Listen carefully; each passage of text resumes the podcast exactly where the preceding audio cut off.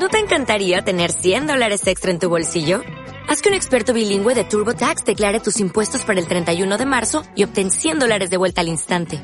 Porque no importa cuáles hayan sido tus logros del año pasado, TurboTax hace que cuenten. Obtén 100 dólares de vuelta y tus impuestos con 100% de precisión. Solo con Intuit TurboTax. Debes declarar para el 31 de marzo. Crédito solo aplicable al costo de la presentación federal con TurboTax Full Service. Oferta sujeta a cambios o cancelación en cualquier momento.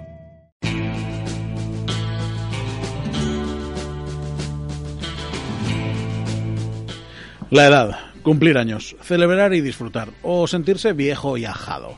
La duda siempre nos atenaza, estamos mayores y le vemos el final a cada etapa, o las rodillas nos permiten pararnos toda la noche bailando al consorcio.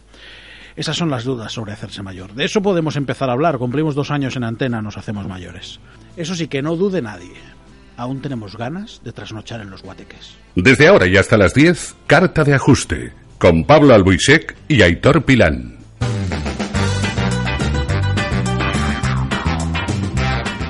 Hola, ¿qué tal, capitán Tarpal? Las 9 y un minuto de la noche de hoy, viernes 7 de abril de 2017. Cumplimos dos años, estamos contentos, felices y tenemos los pezones con pezoneras de color rojo y con velcro y con pompones. Yo soy Aitor Pilán y salvo que un juez diga lo contrario, voy a seguir siéndolo toda mi vida, pero os voy a acompañar hasta las 10 en la mejor de las compañías, a los mandos del control técnico y publicitario. Está Aroa Morales, hoy no tenemos a Eva porque Eva se ha casado y se ha ido de picos pardos. Sigue, sigue de picos pardos. A Belén Santiago, que nos acompaña y nos guía en la producción, le damos las gracias por aguantarnos toda la semana. Es una santa. Y a Pablo Albuchek, Que ya ha hablado. que ya ha hablado sin saludar, porque para eso el programa también es suyo. Estoy, estoy nervioso hoy. ¿Ya, has lo, ¿Ya lo has tirado? Ya está tirado, ya. ¿Ya está tirado? Y fijado, ¿Ya está tirado y fijado? todo a tope. Arroba carta ajustes. Síguenos en Twitter. Tenemos un sorteo para celebrar los dos años que os voy a decir una cosa. Ojalá lo tuviera para mí. Yo quiero que me toque. No es coña, no es coña, ¿vale? Eh, básicamente lo que tienes que hacer es ir a la- nuestra cuenta de Twitter, darle a seguir, si no nos sigues ya, y si no nos sigues ya eres un degenerado, pero además degenerado de estos de palillos entre los dedos de los pies, ¿vale? Pero síguenos, haz retweet del tweet fijado y comenta con un hashtag. Lo que te dé la gana, nos felicitas y esas cosas. El hashtag oficial del sorteo es eh, almohadilla date el lotazo, ¿vale? Da igual que sea con Samantha Fox, con Marta Sánchez, con, con O- Preave O con lo que mandamos nosotros. o con lo que mandamos nosotros, que me vas a empezar a citar. Mandamos. A ver, el proceso es. Un solo ganador se va a llevar. Todo.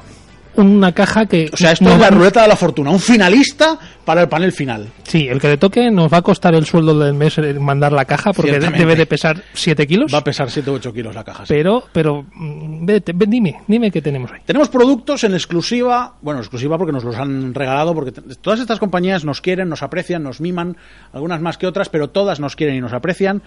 Eh, Sony PlayStation 4 nos ha mandado tres juegos exclusivos de PlayStation 4 que van a ir a la saca. A la saca. Luego Nero, que es esa compañía que hace programas de ordenador para grabar y cosas así, nos mete cosas también. Es una licencia del último Nero que está fantástico. Yo lo acabo de decir. o sea, se supone que... es- que es- Bueno, eh, pues esa ya, esa ya lo sabéis. Ese ya sabéis, un Nero, vale. Más cosas. Es que me, Sí, te- te- me- te emocionas. Me he hundido en la miseria. Que se supone que es, que es sorpresa la cosa. sorpresa. Cosmocover nos manda también un montón de cosas. Cosmocover ya sabéis que es esa compañía que eh, publicita... Eh, distribuye juegos. Exacto, distribuye Pues juegos. un montón de juegos. Nos ha mandado un montón de juegos Y también. merchan, Y merchandising. merchan también. Aquí, Hoy- te- aquí tenemos al señor Online Comics, que, que, que, Se- que- Señor Online Comics, Ramón Jimeno, que Que lo- además hoy vienes acompañado. Hola, ¿qué tal? Buenas, ¿qué pasa? ¿Estás bien? Estoy bien, estoy bien, perfectamente. A nosotros ya nos ves emocionados, felices.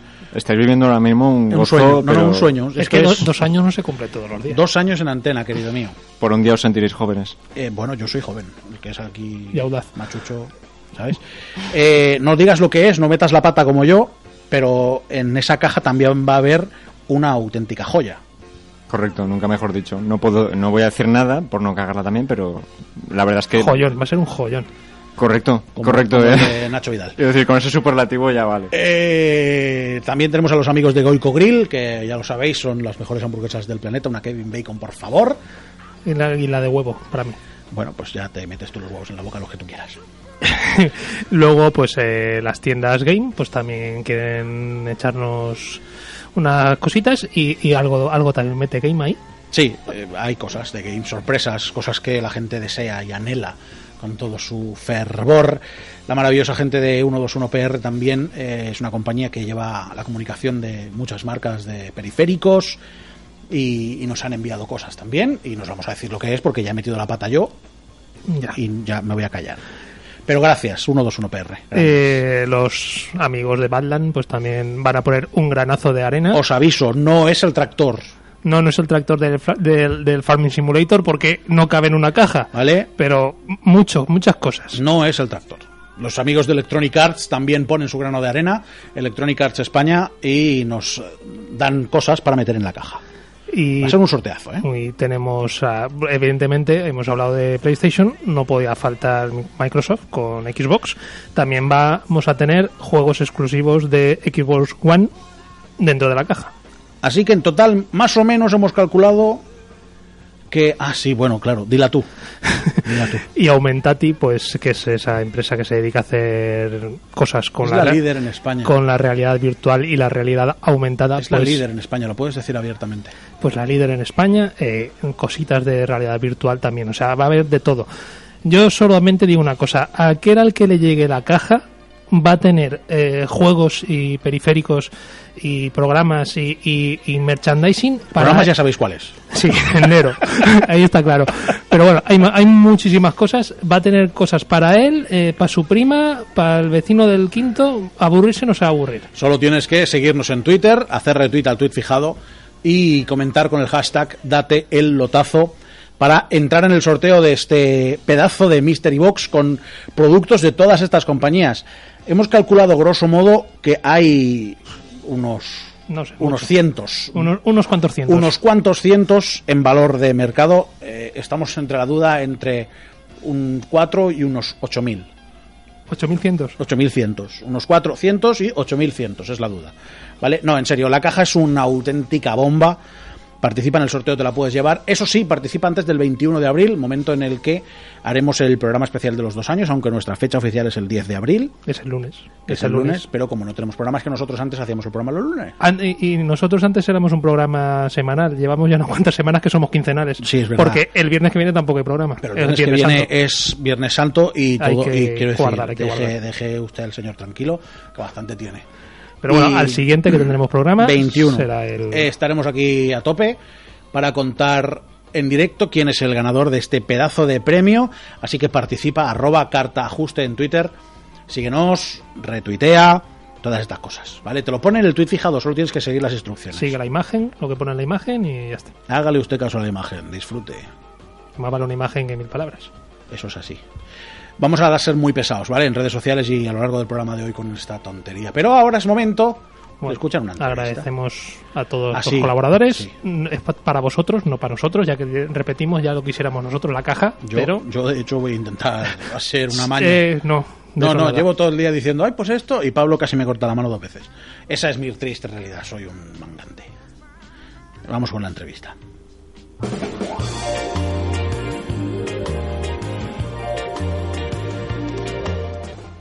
Bueno, ya sabéis que cuando suena la playita, el daiquiri y demás es porque tenemos invitado. En esta ocasión nos vamos a ir a Madrid para hablar con uno de los actores, yo creo que más reconocibles ahora mismo en el panorama actual. Durante muchos años, no sé si fueron nueve o diez temporadas, estuvo actuando en una de las series de más éxito de Telecinco, que fue Aida, y sin embargo, han pasado un par de años desde que terminó la serie, y sin embargo, Pablo descubrimos que uno de los actores resulta que es que es gamer, que tiene un canal YouTube, que emite en Twitch. Menuda sorpresa. Sí, un día estaba yo en uno de mis paseos por Twitch y veo Reyes. Digo, ¿quién, quién es este Reyes? Porque además en la página principal, digo, voy, voy a pinchar. Y digo, anda, este chico, este chico, este hombre, este chico me suena. y, y me estuve un rato viendo y, y luego me puse a investigar y digo, vaya, este, este hombre claro que me suena. ¿Qué hace, un, qué hace, qué hace alguien como tú streameando? Bueno, lo primero, Oscar Reyes, buenas noches. Muy buenas noches, muy buenas noches. Gracias Me he pasado, me he pasado. por prestarte a Hola. esto. Es- Pues nada, re- repito, eh, ¿qué hace, qué hace alguien como tú, eh, un actor, además ahora te dedicas también a la producción y tal? ¿Qué te, qué- qué te, qué te dicen? Los ratos libres me los voy a dedicar jugando a, a Overwatch o a lo que sea. Pues la verdad que es uno de mis hobbies que tengo desde que yo era pequeñito y yo eh, sinceramente he llegado muy tarde. he llegado muy tarde porque yo eh, me enteré de que del mundo YouTube, todo el mundo este grande que hay, este mundo inmerso, el del mundo Twitch, me enteré hace eh, pues poco más de un año, un poco menos de un año diría yo, y, y pues es una forma de, de agradecer a, a mis seguidores, a la gente que me sigue apoyando, que, que siempre está ahí, que viene al a verme, que, que, que estás deseando que, que coja cualquier cosa de televisión, pues eh, una forma de agradecer y compartir mi hobby con ellos, ¿no? Entonces, con el canal de Twitch de los directos lo que hago es jugar con ellos, básicamente. Tienes además un canal de YouTube donde juegas partidas con, con gente, no sabemos si la conoces o forman parte de esos directos que luego los subes a, a YouTube, pero es verdad que nos hemos visto un par eh, antes de hacerte la entrevista y caramba, se ve un buen rollo fantástico en tus partidas, ¿eh? Sí, sí, sí, no, es que es para divertirse. A ver, yo siempre digo lo mismo, yo ni me gano la vida con esto, ni pretendo ganarme la vida con esto, ni soy un jugador profesional, ni nada partido, entonces eh, yo tiro más por la, la, la vertiente, en vez de competitiva, yo tiro más por la, vamos a pasárnoslo bien, vamos a reírnos, a picarnos unos entre otros y, y es eso, es, es divertirse y la verdad que estoy muy contento eh, porque tanto en YouTube como, como en Twitch eh, se está creando una comunidad muy, muy agradable y, y unos fieles seguidores que en cuanto empieza a transmitir, aunque sean directos ninja, de estos que no puedes ni avisar, no te da ni tiempo, pero que te apetece, pues la verdad que, que están ahí, están ahí y se crea una comunidad, pues eso, que como habéis podido ver hay un buen rollo increíble. Sí, te, te hemos visto, bueno, yo te he visto particularmente jugando a Overwatch, eh, luego tienes, eh, haces series de, de Minecraft, por ejemplo, para, para YouTube, eh, como decía Hitor, a veces también colaboras, pues, no sé, con Toracho, con Chincheto, con esta gente que sí que, Sí. que sí que es muy, muy conocida en, en los círculos de, de YouTube. Eh, Quiero decir, dices, te me digo esto porque, porque siempre me han gustado los videojuegos y quería compartir, pero realmente el día que dices, hoy es el primer día que voy a encender la cámara y me voy a poner delante de ella, y no precisamente para hacer una película, para hacer una serie, sino para, para enseñar a la gente cómo juego yo a las cosas. Eh, ¿cómo, ¿Cómo te viene esa idea a la cabeza? Pues yo te digo que, que de, de esa manera, o sea, es decir, que a mí yo soy un, un actor eh, conocido, bastante conocido, y a mí siempre me gusta, pues que, digamos, utilizar que, esta popularidad sea lo primero agradecida y lo segundo que sea que, que, se, que se pueda hacer un buen uso de ella, ¿no? Pues igual que participo en, en casi todos los actos benéficos que me proponen, a los que no, es porque no tengo tiempo, eh, pero sí que me gusta, me gusta utilizar esta popularidad de tal manera que, que sea para crear algo positivo, no algo, no algo con ánimo de lucro para mí mismo, ¿no? No, no es lo que busco. Entonces, ya te digo que yo empecé a, a ver vídeos de, de, fíjate, de Minecraft, porque un amigo mío me dijo que si lo había probado, que se había jugado. Yo pensaba, digo, ¿cómo me va a gustar a mí un juego de cubitos? De romper Con cubos. los años que tengo ya. Y enganchadísimo, enganchadísimo. A partir de ahí empecé a ir a eventos eh, gamers, como la Gamer Geek. Eh, conocí a Tonacho, a Chincheto, ya me engancharon más todavía. Y, y el primer día fue un poco, pues eso, de decir, bueno, pues voy a mostrar algo yo mismo, algo creado por mí, en el cual la gente me vea a mí. No vea un personaje, no vea, no vea una máscara, me vea a mí, me vea cómo me lo paso y compartirlo con ellos simplemente. Eh, hablas de que no tienes ánimo de lucro, pero es verdad que hay algún tipo de vinculación con Versus Gamers.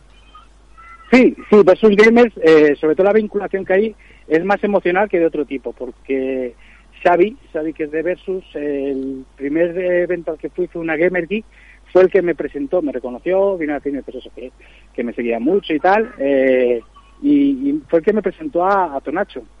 Entonces, a partir de entonces, pues sí que hemos tenido una relación de llamarnos, de qué tal, que voy para Madrid, pues venga, voy a verte, eh, cada evento que vienen aquí ellos voy, voy con ellos, y, Xavi lo que sí que me dijo cuando vio el- el- él me dijo que había mucho potencial en Twitch y tal, y me dijo que les interesaba patrocinar el canal.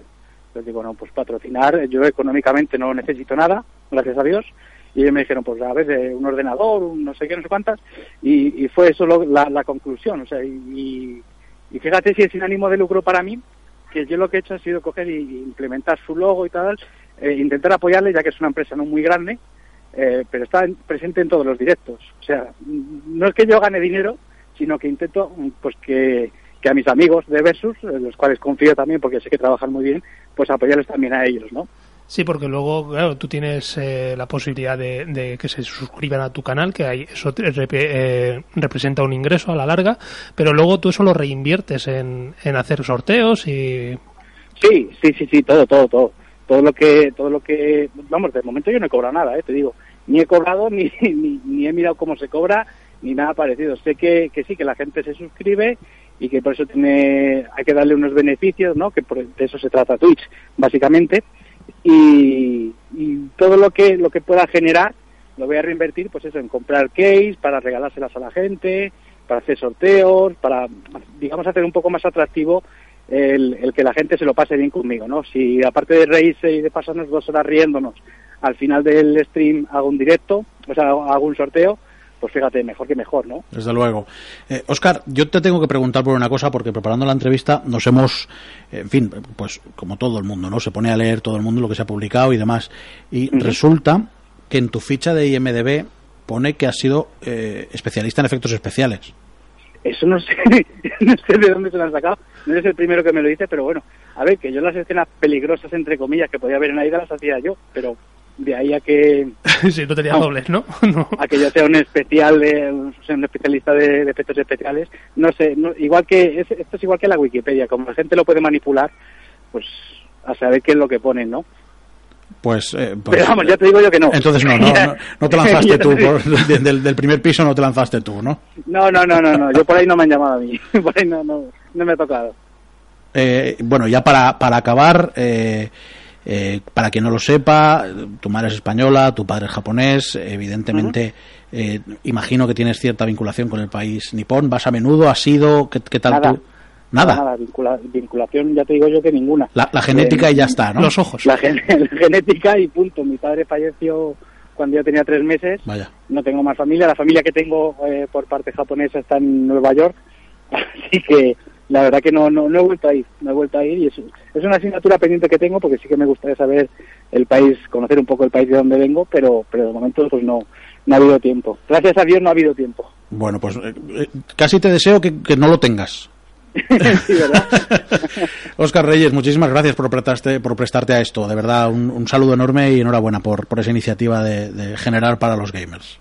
Muy bien, pues muchísimas gracias a vosotros y nada, eh, seguir así, seguir así que hay que hay que quitar ese ese prejuicio que hay con que los gamers son frikis y todo eso. Somos frikis, que- pero, pero, Sí, pero- Somos, somos frikis, pero buenos.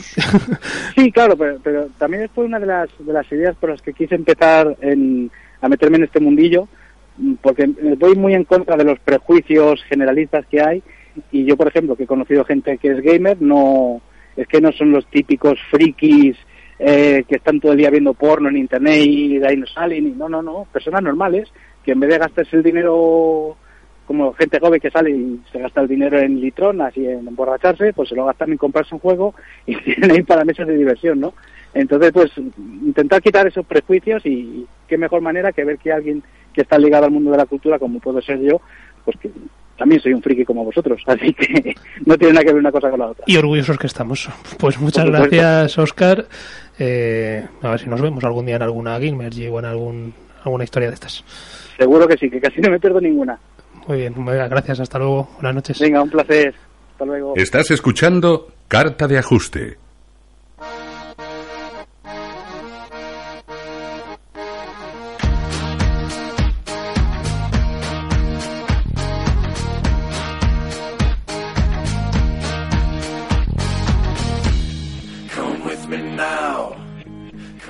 Las 9 y 19 de la noche de hoy viernes, sigues en CV Radio, la 94.5, sigues en Carta de Ajuste, el programa Geek de la emisora, ya sabes, cine, series, videojuegos, tecnología, tecnología del ocio. Cumplimos dos años y en Twitter tienes más información de cómo ganar una Mystery Box, que además se la va a llevar un solo ganador y vamos a romper el mercado absolutamente porque la caja va a pesar unos 8 kilos, tiene videojuegos a cascoporro, así grosso modo contamos unos 16 videojuegos, una auténtica locura, no os vamos a decir cuáles porque yo ya metí la pata antes, pero no os vamos a decir cuáles más, eh, para las dos plataformas, también para PC, no, no te vas a quedar sin videojuegos, además tiene merchant, tiene ropa, tiene productos de, de todo tipo, de tecnología del ocio, ya sea gaming o para soporte PC, y además también tiene eh, una cosa muy divertida que se llama una cena, una comida, un algo, ¿vale? A partir de ahí, no hace falta ser muy listo, que si hay un restaurante no te van a dar una servilleta usada, ¿vale? Tú mismo, querido. Pero es momento de seguir hablando de las noticias, te acompañamos hasta las 10. Y como digo, es momento de hablar de, de hecho estamos escuchando su banda sonora, de los mercenarios. Y es que el propio Arnold Schwarzenegger, o Schwarzenegger, o como se diga, Ramón, ¿tú lo sabes decir? Arnold Schwarzenegger. Sí, veo que sí. Sí. En una entrevista concedida por el propio exgobernador de California, Arnold Schwarzenegger ha revelado que no tiene deseos de repetir su rol como Trench en Los Mercenarios 4 si Stallone no participa en el proyecto, asegurando que no habría la película sin él de ninguna manera. Todo esto viene porque Sylvester Stallone Sly dejó la franquicia, la franquicia por diferencias con el productor de la saga, Avi Lerner. Esto es un entrecomillado de, de Sly. No he visto el guion, no sé si no hay, aunque quieran volver a rodar en agosto de nuevo, como suelen hacer. Dijo Arnold. Schwarzenegger participó recientemente en el drama Aftermath, que llegó a los cines de Estados Unidos la semana pasada. Así que, Pablo, no va a haber eh, mercenarios sin, sin Si Schwarzenegger. el, si el Choache dice que si no está su amigo Stallone no hay mercenarios, no, estará. no, no habrá. Estará. O, o estará. Estará Stallone. El ¿no? Choache es el Choache. O sea, siempre están con el tema de las. De las eh, ¿Cómo se dice? Las, Las condiciones. las diferencias artísticas. Ah, oh, me encanta.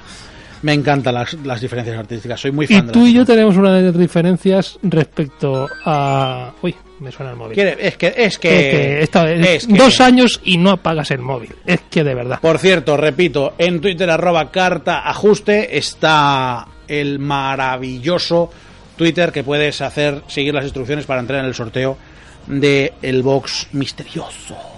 Que digo que teníamos diferencias tú y yo respecto a esta noticia. Tema de. Tenemos muchas diferencias, pero es que tenemos muchas diferencias ya de base con este tema. ¿Vale? Cuéntame. Project Scorpio. Yo solo te puedo contar una cosa. Yo, como sabes, yo soy usuario de Xbox desde que salió 360. Eh, y creo que lo que han intentado es subir el hype. ¿Vale? Le han puesto un motor a Project Scorpio, que es la nueva eh, consola de Microsoft, la que en teoría saldrá eh, pues, en unos meses. Y le han subido el hype, le han subido muchísimo la potencia, pero tú y yo lo hablábamos este mediodía. Básicamente lo que han hecho es una actualización de músculo. No es una consola nueva. Es como pasó con PS4 y PS4 Pro. Es, eh, es darle más potencia bruta al- a la consola, añadirle so- el famoso soporte 4K. Mm, en este caso sí que llevará lector de 4K, no como, no como la, la PS4 Pro. Pero al fin y al cabo no es un no es un hardware completamente nuevo, no es una consola nueva, es una actualización. Es algo que va a salir a mitad de vida aproximadamente de lo que suele ser la generación. Sería la, la versión 1.5, no llegaría a la 2. Y lo que no me ha terminado de gustar a mí es eh, el poco bombo que se le ha dado a la presentación, que en realidad no ha sido, Es una, que no presentación. una presentación. Pero bueno, o sea, yo soy un medio súper importante como es Eurogamer. O, o Digital Foundry. no, Digital Foundry está dentro de Eurogamer, es una de, Es sus- de ramas. Y, y llego a un acuerdo con Microsoft y, La estrategia es brillante. ¿eh? y le digo, eh, a cambio de que me dejes en exclusiva X tiempo con viéndola, trasteándola, desmontándola entre comillas, luego yo doy la exclusiva, y pero en realidad el que se está llevando el bombo es, es Eurogamer.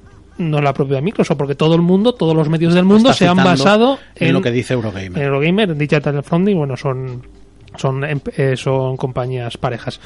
Eh, y, y ya está. No ha habido no ha habido bombo. es que no co- como tal no ha habido no ha habido una presentación. No es una presentación oficial. La presentación oficial se supone será en el E3, E3, y, se supone. y- y presentará y la- le veremos las formas. Pero ya lo sabemos todo. Ya no Sí, lo ha en adelantado teoría, todo. Incluso podemos llegar a saber más o menos hasta el precio, que va a rondar los Sí, 550 se, rum- euros. se rumorea que estará sobre 500, una cosa así. Pero bueno, ya lo sabemos todo, ya, ya no lo han desvelado todo. Eh, hace un mes, concretamente, eh, un poquito más, se presentó Switch. Se llevaba hablando de Switch y se llevaba rumoreando cosas de Switch meses y meses Yo y te diría meses que un año. un año incluso. Y se hizo una presentación en condiciones, en un escenario, típica keynote. Pero, pero en este caso no, en este caso es un único medio que habrá llegado al acuerdo o habrá pagado lo que sea que haya hecho con Microsoft. Pero a mí me parece, me parece una estrategia, hablando de comunicación corporativa y de marketing, me parece una estrategia inteligente porque te aseguras que un medio potente como Eurogamer y Digital Foundry directamente, como están obligados, porque son los primeros, a contar qué es lo que es, no te rajen. No te rajen de arriba abajo, no te, no te pidan más especificaciones. Sí, no, ahora ya... El, la- el vídeo de Xbox es, eh, esta es la consola que todos nos habéis pedido. Es verdad que tiene mucho músculo, que vamos a ver juegos en 4K de manera casi nativa, que, que- que va a ser una auténtica barbaridad y que seguramente me sirva a mí para cambiarme de consola. Juan Carlos, por favor, ¿vale? Es momento de que nos quieras bien. Que ya sé que lo haces. Trubán. Eh, vale, sí. Estratégicamente puede ser una, una, una táctica Eh, lo es, lo es. es una estrategia inteligente a nivel de comunicación corporativa. pero yo bueno yo no entiendo de esas cosas y no lo veo o sea para mí una presentación es señores esta es la consola todo el mundo está delante no solamente una persona o dos personas en una habitación cerrada y supongo que con guardas de seguridad Y- y por, unos- si, por si salen corriendo con ella debajo del brazo Y con unos NDAs firmados seguro brutales. y ya está. Y te muestro dos pequeños vídeos del Forza Horizon y de no sé qué más. Y, y ya está. Y yo me lo creo. O sea, no, no, no estoy poniendo en duda que la potencia sean los famosos 6 teraflops. Y cuando, cuando PlayStation tiene 4,5 y esas cosas. Que tiene X memoria RAM, vale, está ahí. Se ven los chips. Te han, te han mostrado hasta la placa base con todo lo que incluye. La han destripado de arriba abajo. Sí. Pero leche, hazlo a la vista del público, no a la vista de dos personas que luego te cuentan su historia y lo bien que se la han pasado jugando con ella y lo maravillosamente bien que se ve. Yo, con respecto a la estrategia, podemos estar más o menos de acuerdo. Con lo que parece que no hay duda es que, desde luego, es, un, es una reformulación de Xbox One. Le han metido más músculo, le han metido más potencia, pero básicamente es una Xbox One Super Saiyan. vale, te lo compro. ¿Aceptamos barco? Te lo compro. Ojo, pedazo de transformación de Super Saiyan. Quiero decir, el cambio, para los que somos usuarios de Xbox One, seguro que se nota muchísimo. Y sobre todo lo que han insistido es en que quieren recuperar, eh, entre comillas, la facilidad de programación sobre ella para que todas las compañías programen más sobre ella.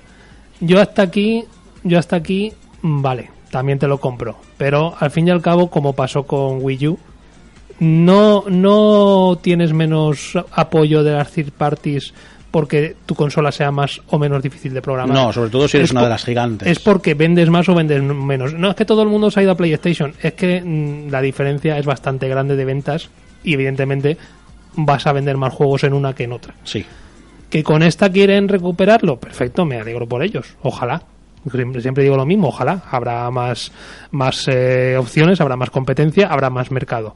Pero no sé yo si con una mm, simple revisión del, del, del hardware vas a hacer que todo el mundo se te vaya de nuevo a ti o que te venga de nuevo a ti que, que si sacas realmente un hardware, un hardware nuevo de arriba abajo.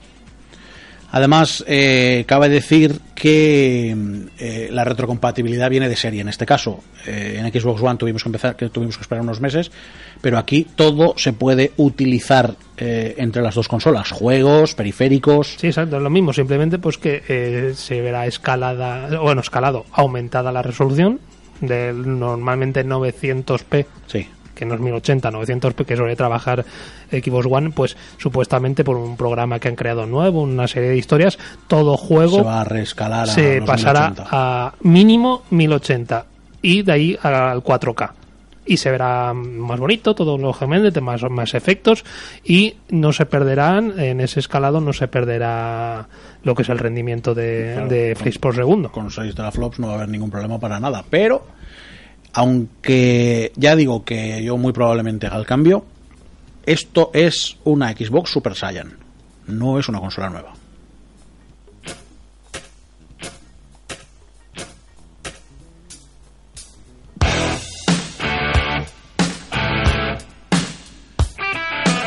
Narino, nino, nino. Las nueve y media. Esto significa en carta de ajuste que vamos a hablar de cera en el bigote. Pero antes os recuerdo que en, en el Twitter, arroba carta ajuste, puedes encontrar las instrucciones para entrar en el sorteo por nuestros dos años. Hacemos dos años en antena.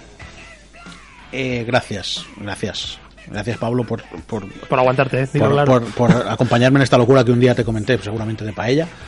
Y gracias a los que nos han permitido llegar a los dos años. Y gracias también a las empresas que colaboran en el sorteo. A saber, Sony PlayStation, Nero, eh, 121PR, también está eh, Cosmocover, Online Comics, Goico Grill, Tiendas Game, Badland Games, Electronic Arts y Xbox One y también Aumentative Gracias a todos ellos por hacer partícipe, por ser partícipe de esta broma, porque de verdad gracias, gracias, porque vamos a hacer un sorteazo y estamos muy contentos de que el premio se lo lleve un solo individuo, arroba individua o como se diga. Ramón Jimeno, de Online Comics, muy buenas. ¿Qué pasa, señor? Muy buenas. ¿A ti te he mencionado buenas. en la lista de... A mí me has mencionado. Te De hecho, ya, mencionado. ya ha aparecido al inicio del programa y O me sea, has mencionado hoy, también hoy el estás a tope, hoy, hoy nos vas a tener que pagar. O sea, hoy es el día que te pasamos factura. Que, perdón, pero si- vamos a ver, ha dicho Pablo que, que es un, un lingote lo, lo- lo que ponemos nosotros ahí, pero estamos poniendo eh, magia pura. Estás, estás poniendo, estáis poniendo la verdad es que algo muy bueno. Y el que gane se encontrará cuando abra la caja, pues, con música así de celestial y los- el coro de ángeles. Sí, como, como cuando abrían la maleta de Pulp Fiction, pues igual. Sí, correcto. Eh, hemos decidido hace unas semanas que vamos a dejar de hablar de cómics per se y vamos a hablar de cómics per se. Correcto, de, más de la técnica, el desarrollo, más de, de las curiosidades que hay detrás del mundo del cómic. Y, y hoy pues eh, he pensado que mejor tema traer un, un palito un poco más, más underground, más, más, más locuelo, ¿vale? Eh, como es el tema de- del fanzine. Ah, pensaba que ibas a hablar de la biografía de Sara Montiel. Eh, eso Yo, sí- yo, yo también viví aquella época de los fanzines de, de manga. que- ¿queréis, ¿Queréis que me vaya y os deje hablando solo de Sara No, no, Montiel? no, no, no, por favor, sí, sí. Un respeto a, a Antonia, por favor. Bu- Bueno, Se llamaba Antonia. cerramos paréntesis, vale.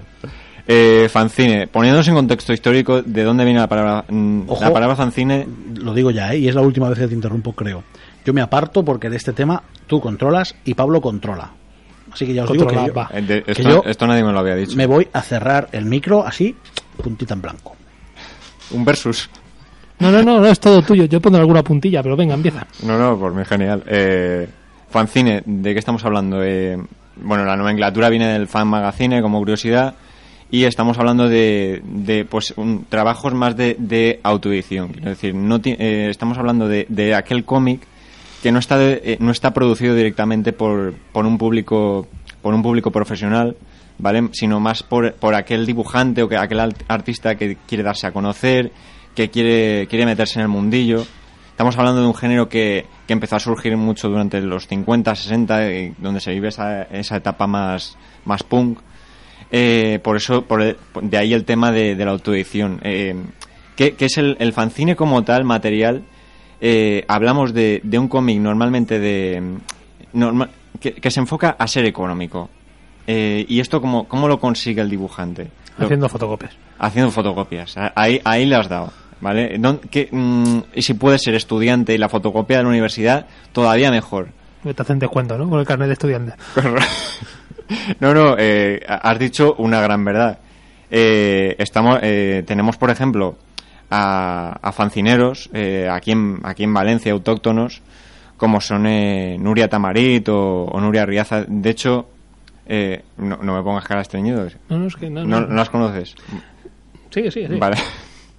Nuria, Nuria Tamarit, eh, por ejemplo, eh, que tuve el placer de, de conocerla en, en uno de estos eventos fancineros en Madrid, el Graf concretamente, y con, don- con la que tuve el placer de, de poder eh, participar en uno de sus talleres de, de creación de fanzine, donde pude tocar eh, lo que viene a ser la creación de uno, cómo, cómo optimizar el fanzine, lo que hablaba Pablo de, de la fotocopia, eso es totalmente fundamental. Eh, el eh, solo el proceso para que os hagáis una idea de grapar un cómic, de pegar los, cada uno de los, de los fascículos, de los pliegos del cómic, eh, eso ya supone un coste. Entonces, eh, en, en este taller, por ejemplo, se abarcaban temas como el plegado, eh, desde, desde la autoedición de la casa de uno mismo, o eh, eh, cómo coserlo. Quiero decir, que son temas que dices, madre mía, qué viejuno, pero es, todo lo que sea abaratar el avatar eh, viene, viene a estar bien, ¿vale?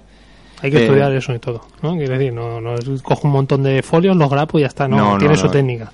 No, no, evidentemente. De hecho, para, para coser un fanzine, quiero decir, que quedé un poco de, patoso, pero lo, conseguí. El lazo fue lo- la prueba final. Eh, aquí en Valencia, como decía, tenemos eh, fancineros autóctonos como son, eh, ya dicho, Nuria Riaza, Nuria, Nuria Tamarit, eh, eh, Julia Vicent, eh, Ernest Grave, de los cuales supongo que lo pondremos en el Twitter, pero he traído fanzines de, de su puño y letra. Eh, vamos a ver, este tema de la audi- de la autoedición, a quien le interese, eh, aquí en Valencia tenemos eh, auténticos eh, estudiosos del tema, como son eh, Alejandro Álvarez, eh, Álvarez o Ernest Graves, que en páginas como Fanci, Fancineología, que se puede encontrar en, a través de, de, la- de internet o Google, de- vaya. vaya, eso, o de Facebook para ser más concretos, eh, pues se estudian todo este tipo de... porque el, el mundo del fanzine es gigantesco, ¿vale? Estamos hablando de, de- de un mundo en el que aquí en España tenemos eventos eh, como el Fun Fan Fest en Barcelona, el Zorro, eh, Zorrolocos en, en Murcia, que de hecho es este fin de... Eh, aquí en Valencia tenemos eh, un- uno de los mejores, el Tenderete.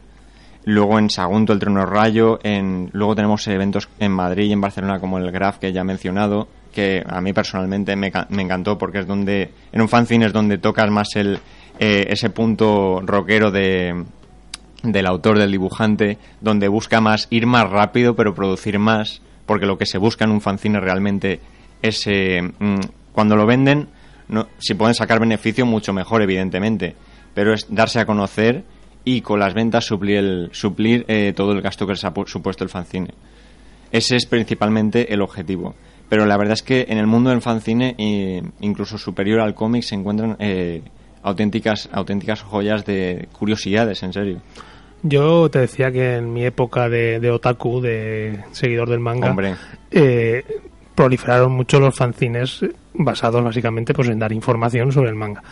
Pero luego mm, el siguiente paso fue que editoriales, véase Glenat, por ejemplo, Sí.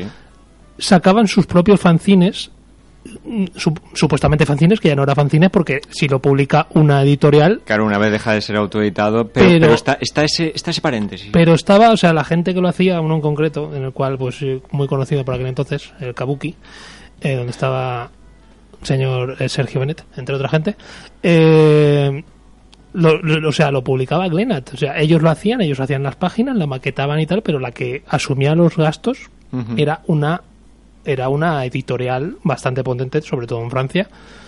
Entonces, eso ya no es un fanzine, en teoría. A ver, eh, en teoría no, pero es que cu- cuando deja de ser un fanzine, fanzine. Eh, el, el el Está- la está- ¿Estaba hecho por fans? Sí. Pero no estaba ni, ni autoeditado ni fotocopiado, que tenía una maquetación A ver, no. flipas y... no tiene, no tiene, a ver, no tiene por qué ser fotocopiado, eso primero. es, es un decir, es un Ya, ya. decir. Pero no solamente Glenat, yo sé que, por ejemplo, eh, Norma Comics también edictaba sus fanzines sobre manga. Supuestamente fanzines, cuando no lo llamen fanzine, llámalo revista. Sí, sí, a ver, supongo que supongo que es ese punto en el que el, el fanzine pasa a, a tener eh, un autor profesional que eh, también estáis, puede... también- estáis obviando, si me permitís, la estrategia comercial de llamar fanzine a una revista comercial. Eh, quiero decir, como, como fanzine hay productos que son más fáciles de vender que una revista al uso. Por, es- por el tema básicamente de la autoedición, quieres decir, ese punto alternativo que tiene. Correcto. Vale, vale, vale. Es decir, eh, resuelto pues. Eh, No, es, es una, Es, es- pues, la, la- la visión comercial. Claro, quiero decir, desde el punto de vista teórico, eh, yo no yo no trabajaba en una editorial a finales de los, de los 70 y 80, pero quiero pensar que para Norma, para Glenat, era más fácil editar fanzines y venderlos como fanzines que editar revistas. Menos coste, eh, un, un público mucho más de nicho, entonces comercialmente tenía su sentido Ujú. llamarle fanzine. No, a ver, sobre esto que, que comentaba Pablo, en, en el Graf de Madrid precisamente tuve la, la suerte de poder eh, hacerme con un ejemplar de, de Wolf Team, creo que se llamaba, que, no, no, por, por ponerte el ejemplo, que básicamente me encontraba, por así decirlo, con un fanzine eh, hecho por una agrupación de un colectivo de, de- de dibujantes, eh, con la... eh, to- todo eran autoras y toda, la verdad es que todas fantásticas, a mí me- encantó de principio a fin.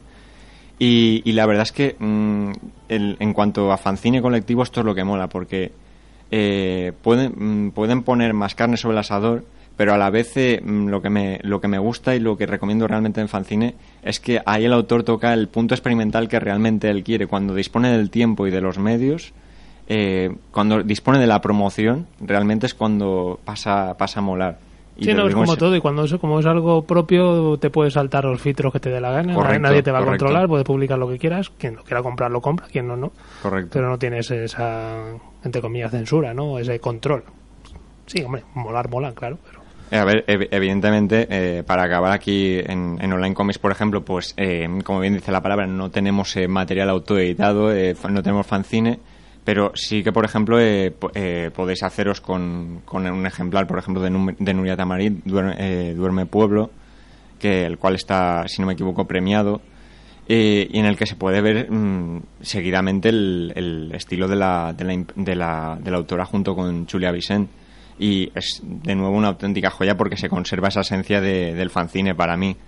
Eh, y de nuevo recomendarlo. Aquí en, aquí en Valencia como, como autóctono eh, tenemos un auténtico un auténtico mm, eh, colectivo de, de fancineros sobre todo cu- cuando es el tenderete que em- empiezan a, su- a surgir resurgir todos que es genial. Eh, es genial eh, de- de- que de- quiero decir que debemos estar orgullosos. Alguna pregunta más sobre sobre el fanzine Pablo, No. Maite. Pues-. Gracias, Ramón. ¿Te vas o te quedas? Me, me quedo un ratico más para ver cómo el- final apoteósico de- del sorteo de, de- No, pero el sorteo lo, lo celebramos el día 21, ¿eh? vale vale o sea, pero Lo Y voy a- no vamos a estar aquí hasta entonces, ya te lo digo. No, no, No, a las 10 nos vamos, que vienen los toros. Pero quiero decir, a ver si en el último momento no me lo habéis dicho y en plan de, pues, eh, y también ponemos un coche, ¿no? No, el apartamento en, en En Torrevieja. Torrevieja, correcto. Eh, tenemos que analizar un par de juegos hoy. Los dos son de Badland. Y Pablo juega a uno, yo juego a otro. Primero empiezas tú, Pablo. Primero empiezo yo. Pues nada, vamos con, con hoy tenemos análisis doble y hay un, un pajarito me dice que igual alguno de estos está incluido en ¿Ah, el, sí? en- Sí. es posible. Eh, en fin, Luego eh, soy yo el que mete la pata. son pistas que damos. Vamos a dar muchas pistas esta Pistas, semana. pistas, pistas. Bueno, pues voy con mi juego, en este caso Sticks Sands of Darkness. Es eh, decir que este juego, eh, por mm, falta de tiempo y de espacio, pues yo lo jugué, pero no lo pude jugar en profundidad, así que y al final vamos a tener que nombrarlo colaborador oficial. Sí, hombre. Eh, lo- el, el análisis... Vamos a eh, seguir sumando gente. vamos a- Mira, bueno, esto es la- Crecer en horizontal es muy malo la para una fiesta. empresa. Eh, nuestro amigo del que ya hemos hablado algunas veces, eh, Isma, pues él lo jugó en profundidad, yo lo jugué un poquito, entonces entre lo que me mandó él, lo que jugó él y lo que jugué yo, pues aquí tenemos el análisis. ¿De qué va este juego? Eh, es un juego de eh, corte de sigilo, 100%. Es decir, si- Batman. de ese estilo. Eh, de intentar eh, Todo va, todo va igual. de intentar eh, pasarte las fases eh, sin que te detecten. Evidentemente, si te detectan, estás muerto. O sea que eso de ir a saco en este juego no vale para nada. Os lo digo, moriréis, moriréis mucho En la vida real tampoco. y moriréis muy, muy fuerte.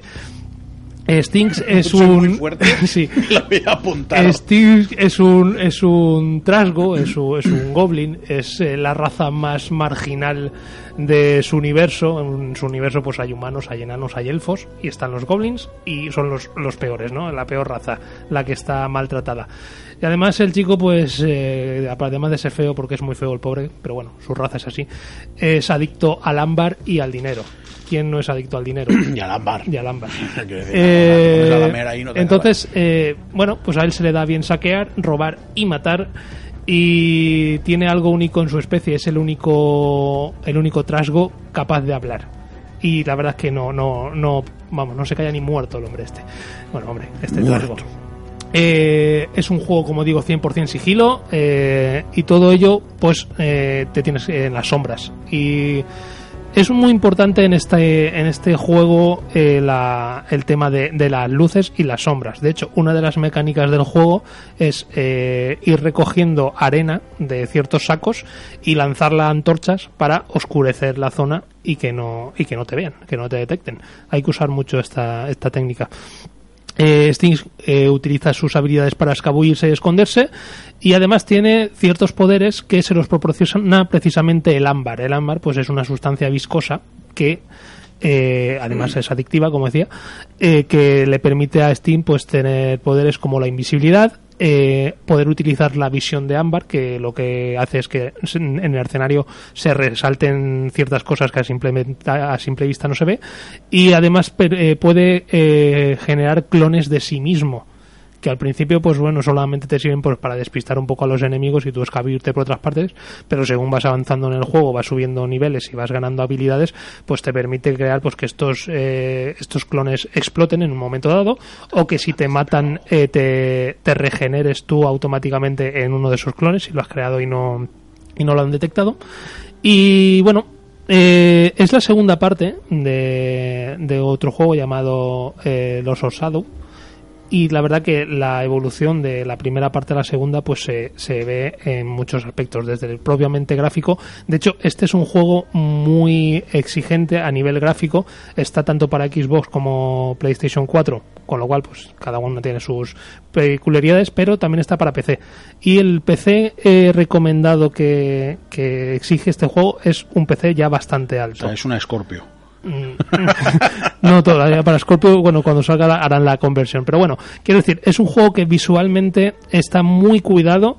Eh, los entornos en los que se mueven no son muy amplios, son unos mapas bastante cerrados, pero está todo muy cuidado, sobre todo, como digo, la iluminación porque al fin y al cabo es una de las mecánicas propiamente dicho del juego hay que hay que tenerla muy muy controlada. Y bueno el juego en sí pues eh, cuenta con nueve misiones que a su vez están compuestas por dos o tres actos. Y bueno además de conseguir el, menú- el, objetivo principal de cada misión que suele ser pues eh, entra en tal sitio y roba un plano o roba unos roba unos documentos. Eh, además pues hay eh, pequeñas misiones secundarias. Hazlo en menos de tanto tiempo, hazlo sin matar a nadie, eh, cosas así, lo cual te te da, va dando puntos de experiencia y como en todos estos juegos pues hay un árbol, un árbol de habilidades que van pues eso, desbloqueando eh, nuevas habilidades según vas subiendo en experiencia. Eh, como digo, los espacios no son muy amplios, pero la verdad que no importa. Mm, Lo que que tiene bueno es que cada misión puedes eh, encararla de muchas formas distintas moviéndote por ese escenario. Eh, como digo, vas a morir mucho en este juego Y muy fuerte. y muy fuerte, incluso en el modo más, más eh, sencillo, que tiene varios modos de dificultad, vas a morir. ¿Qué pasa cuando mueres? Pues de, de los muertos viene el propio Styx a- y te, te suelta una frase lapidaria que te deja picueter, lo cual pues en cierta modo te dice, pero este tío de qué me va, pero por otro lado te dice, voy a seguir porque el tío mola, ¿no? Eh, es un antihéroe, vamos. Mm, Además, es súper egoísta, súper vacilón. Eh, conclusión, pues es un juego que, como digo, eh, exige mucho del jugador, mucha paciencia, mucho medir tu próximo paso, mucho ir con cuidado y, y no ir a lo loco. Y uno de un problemilla, como solemos decir aquí, pues no está doblado al, al castellano, pero sí está perfectamente traducido lo cual pues bueno puede ser un pequeño inconveniente para alguien pero bueno la verdad que al, al, mm, chico este se le, se le pilla cariño al final ¿Listos? ¿Tú crees que ya hemos terminado yo creo con, que sí con Sticks? yo creo que sí Mira, escucha esto. y de noche igual pues quisimos estudiar. No lo ubicas, ¿no? Pues esto es de tu época. seguro Esto es Dumbo. Esto es Dumbo. y hablamos de Dumbo porque 25 años después de que trabajaran juntos por última vez, Michael Keaton está en conversaciones para formar parte de la nueva película de Dumbo con imagen real que va a estar dirigida por Tim Burton. Esta no la tenía yo controlada que la fueran a hacer en Llevan como seis meses rumoreando que lo va a protagonizar Will Smith, no como elefante, aunque bien pudiera. por las orejas Por correcto, tiene dos pabellones auditivos que podrían servir perfectamente para alimentar los molinos de viento de toda Ciudad Real. Bueno, pues Keaton encarnaría al villano de la película. Sería evidentemente el dueño del circo que explota a su elefante y a su mamá, eh, que en teoría es el personaje que iba a interpretar el propio Will Smith. el de malo Sí, sí. Mm, seguro Eh, Así yo tenía entendido. Si han cambiado las cosas en las últimas semanas, pues oye, fantástico. yo tenía que entendido que el malo precisamente iba a ser Michael Keaton Bueno, pues en cualquiera de los casos parece que Tim Burton y Michael Keaton volverán a rodar juntos después de Batman Vuelve, con Michelle Pfeiffer embutida en ese traje de látex, haciendo de Catwoman. Ya, ya está. Es que yo me he ido a Batman, ¿qué quieres que te diga? Tengo más cosas. Podemos hablar, si quieres, eh, antes de centrarnos en otro videojuego, de James Bond, si os parece bien. Podemos hablar de Daniel Craig, al que muchos llaman el James Bond rumano. Pues eh, para nosotros eh, es, para mí al menos, es un buen James Bond. ¿Tú qué piensas, Ramón? A mí no me gusta. Te lo digo ya claramente. No, no, no, cada uno es libre. Esto es, No, para mí eh, qui- quitó toda la esencia al personaje. lo transformó en ¿Pero un- habéis leído los libros? eh, los de Los de Ian Fleming. Ian Fleming, gracias. ¿Los habéis leído? Eh, no, Es que el personaje es un poquito así. pero no, no era un mercenario. No, no era un mercenario, pero James Bond tampoco es un mercenario. Daniel No era- Craig es... Yo con Daniel Craig solo veo metralletas, granadas y disparos a bocajarro. Para, para mí, Y cara de mala hostia. correcto. Bueno, es la que tiene. ¿Dónde, dónde está la parte de Don Juan? No la necesita. Mm, perdona. Es de los de te agarro por el pelo y te llevo a la cueva unga unga. Eh, quiero decir, es, es un hecho. El personaje, el James Bond construido para Daniel Craig es un animal de bellota. No, no. Quiero decir, estás hablando con una persona que se pone a cenar el bigote. ¿Dónde, dónde está ese punto de Bien, Juan? ya lo ha ¿Dónde- dicho. ¿Dónde está ese punto? Bigotitos. ¿A ti qué te parece, Pablo? Yo creo que, la verdad, a mí es que me quitas de, de, de los clásicos. De Sean Connery. de Sean Connery y como mucho el, el otro que... Roger Moore. El Roger Moore, que también era un poquillo sosete, pero... Era bueno, más soso que una lechuga. Pero bueno, pero ni, ni Daniel Craig ni el resto... No, me. Bueno, pues hablaba de Daniel Craig a Belén, Soria- a Belén Santiago, nuestra productora, tampoco le gusta Daniel Craig. Yo soy el único aquí que le gusta Daniel Craig. Estoy solo en el camino a tope con Daniel Craig. Viva los gitanos romanos. Mucho se ha hablado de la negativa de Daniel Craig de volver a ser James Bond, pero ahora parece ser que parece ser que podría volver para protagonizar la vigésimo quinta película de James Bond. Ya sabéis el número mágico que viene después del 2 en la firma del 25. Según New York Post, la productora de Bond, Barbara Broccoli, había persuadido al propio Craig para hacer una película más. Todo esto viene porque eh, Daniel Craig, que tiene contrato para una peli más, esa es la realidad, tiene contrato para una peli más. Nos la estamos cogiendo con papel de fumar, porque su contrato era para una peli más. Sí, pero dijo que se retiraba, que ya que pasaba ya. Ya, ya, pero tiene contrato para una peli más, ¿vale? Es verdad, renuncia a cobrar los royalties y demás, pero tiene contrato para una peli Que más. se va a ir Aitor, déjalo. No insistas.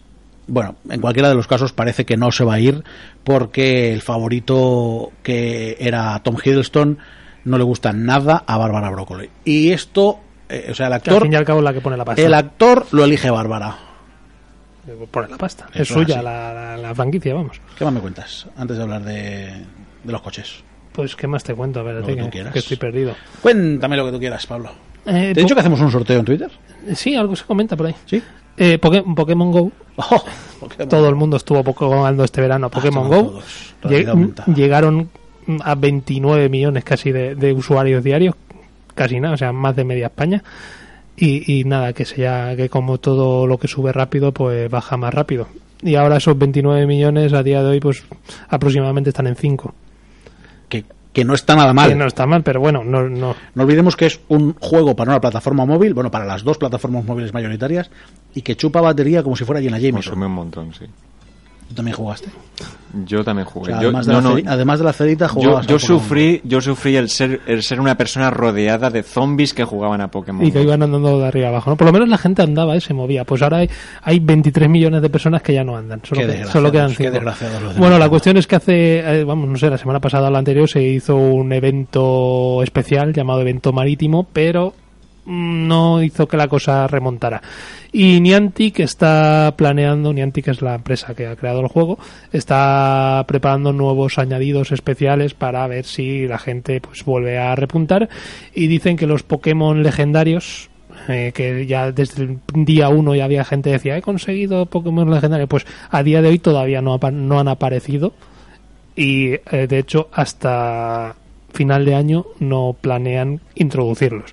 Han metido la segunda generación de los Pokémon, que de los cuales yo soy demasiado mayor para ahí y ahí ya no, ahí no llego el tema de los Pokémon. A mí me gusta Diglett, que era un Pokémon que parecía un mojón. Yo es que más allá de Pikachu y de Mewtwo creo que no conozco a nadie. Eh, a ver, no, no, estas, este tipo de juegos, mm, lo digo, suben muy rápido, pero, pero la bajan curva de hype la tienen muy grande. Déjame que te diga que Diglett cuando evolucionaba parecía tres mojones. Vamos a hablar de...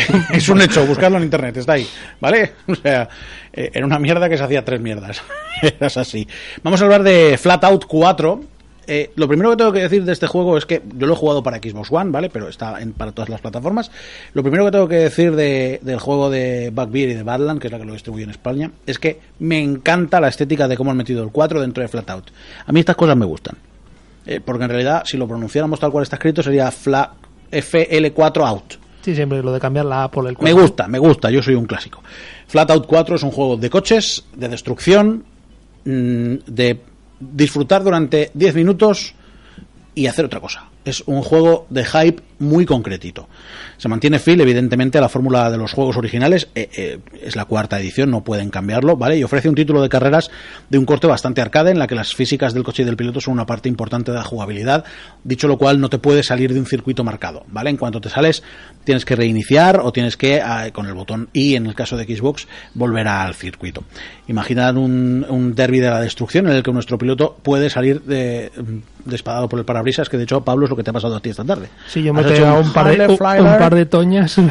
Sliver. sí, y te has pegado contra varios muros, vale, vale. sorprendidamente. Que a mí conducir A esas velocidades, a esas ¿verdad? velocidades. No. Eh, el título, vale, el juego tiene dos partes muy claras. La primera está la prueba carrera, evidentemente, el modo carrera. Y por otro lado están las pruebas automovilísticas, eh, que son un poco como los 12 minijuegos locos. Puedes jugar al golf, a los bolos, a pasar por aros de fuego, billar y conseguir la máxima eh, distancia posible. ¿vale? Todo esto lo puedes hacer en el Flatout 4. Eh, me gusta mucho cómo están los controles del videojuego. Son unos controles que reaccionan rápido.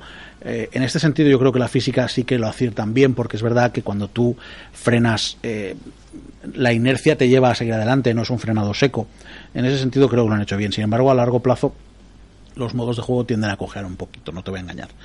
A mí se me ha quedado un poquito corto porque una vez juegas 10 o 15 minutos o te gustan mucho los tipos de juego de, de derby de destrucción de ir a saco o enseguida se te hace se te hace un poco corto a pesar de que se trate evidentemente de inyectar algo de variedad con las pequeñas modificaciones de las pruebas que tienen en cada uno de los circuitos es cierto que los coches son auténticamente salvajes son bestias pardas A mí lo- me, me sorprende- ¿Uno iba con una autocaravana? O... un- sí, y uno con un camión de, de estos de, de, de fuel, de, de combustible. ¿Vale? Eh, acabamos convirtiéndonos, eh, eso sí, en, en usuarios, en jugadores que van a saco a por el otro. ¿Vale? El- el- el- Sí, no, de hecho te premia, ¿no? O sea, el hecho Correcto. de que te cargues otro Te- te, te te carga aumenta, nitro. Te, sí. sí, te aumenta la, la potencia del, del turbo, ¿sí? eh, exacto. Esto es especialmente visible en las pruebas del estilo de destrucción, que evidentemente no tienen ningún tipo de estrategia y es un todos contra todos. Da igual en la posición que quedes, eh, lo importante es cargarte al rival. ¿Vale? Eh, mm, Así que lánzate al bulto lo más rápido que puedas. Y esto a mí, eh, que es muy divertido. eh, Es, es un juego de hacer el gamberro. es un juego de hacer el gamberro, exacto, es un juego de, de- de gamberrear, pero es verdad que eh, le quita un poquito de esencia en el sentido de que no es un juego de carreras. Que la gente no, no espere un juego de carreras, porque esto no es un juego de carreras. Es- esto es un juego de de sobrevivencia. sé más animal que los otros 11. Y entra el primero de paso. Y ya que puedes, eh, pues entra el primero de paso, efectivamente. Eh, fuera del modo carrera hay un modo que nos propone superar puntuaciones concretas en diversos minijuegos y situaciones determinadas, al final son unos, unos 40 más o menos, y subiendo nuestra pu- puntuación a los marcadores online, así que en ese sentido también puedes jugar con otra gente del mundo. Es un juego muy divertido en el plazo corto, es un juego muy divertido en, en los en la primera media hora, pero luego es verdad que tienes que rebuscar esos minijuegos para divertirte jugando al golf o jugando al billar. Coge a la parte de ofrecer una experiencia adictiva, como digo, a la larga, y, y es que al final los escenarios se repiten. Hay pequeñas modificaciones, pero al final los escenarios se repiten. ¿Vale? Y además una cosa que, que me ha llamado la atención, ni para bien ni para mal, ¿eh? Eh, los rivales unas veces son auténticas madres de la caridad y otras veces son Jack el Destripador. Suele pasar, cuando vas por detrás van todos muy lentos. En cuando empiezas a adelantar todos aceleran. Correcto. Son auténticos asesinos en serie. Eh, por último, y rápidamente, en un telegrama, Ghost in the Shell, Ramón, ¿qué te pareció? Eh, brillante, ¿te vale así? Eh, Bien, Pablo. Me gustó mucho, una buena adaptación. Es una muy buena adaptación del anime, estamos de acuerdo, ¿verdad? Incluso Del no nos, no nos- manga, sí. sí, correcto, quería decir del manga. No nos molesta Scarlett Johansson, ¿verdad? Para nada, una súper buena caracterización. Quiero decir, Eh, puede, puede que la adaptación no sea perfecta, pero para mí, genial. Estamos de acuerdo los tres en que es una buena peli, ¿verdad? Pues ha dado una toña, Pablo. Ahí estamos. Eh, se calcula que la producción costó entre 175 y 200 millones de dólares, que no está mal. Y para ello están diciendo que las pérdidas van a ser entre 60 y 100 millones. Nosotros cuando fuimos a verla a- el día del estreno, en la primera sesión del viernes, estábamos en una sala grande, no sé, de 300 butacas, Sí, una cosa ahí. así, y éramos 20 personas. Eh, a mí, como puntualizaciones durante la película, Eh, tú hablabas del final, pero es que a mí me lo coloraron porque al acabar eh, eh, tuve detrás el típico espectador que dijo, pues vaya caca. Digo, ¿pero por qué? Esa gente es que No. ni ha leído el manga, ni ha visto los animes, porque de hecho eh, hay escenas calcadas, Calcadas, del, del anime, totalmente, sí, sí, del sí. 1, pero es que hay escenas calcadas de la segunda parte. Que- no, no, era increíble. Que hay varias partes de, de anime. No- nos pasa de nuevo como con Logan, que nos encontramos con una peli que podía interesar más a, aquellos fans del cómic que, que al resto. Sí, no, pero además ya se sabe que no es lo mismo el manga que el cómic que el cómic americano. Suenan los pitos, nos tenemos que ir. Recuerda que en Twitter tienes las instrucciones para ganar una Mystery Box grande como Bertino Osborne. A los mandos del control técnico estuvo Aroa Morales en la producción Belén Santiago Ramón Jimeno. Gracias. A vosotros. Muy bien ese pelito. Pablo Aluchek. Nada, eh, participad. Está fijado. El sorteo lo celebraremos en directo en el Carta de Ajuste del día 21 de abril de 2017. Eh, os recomendamos de encarecidamente que participéis porque nos hemos pegado un curro fantástico eh, organi- organizándolo, la verdad. eh, hay muchas empresas que han aportado su granito de arena y quiero decir, si esto lo presentaran Marlene Murro y José Mota, participaríais. Así que por favor, participad. ¿Vale? Yo soy Héctor Pilán, se, se quedan en la sintonía de CV Radio, en la mejor compañía posible. No se vayan todavía, que aún hay más. Pero, a empujar ahí fuerte.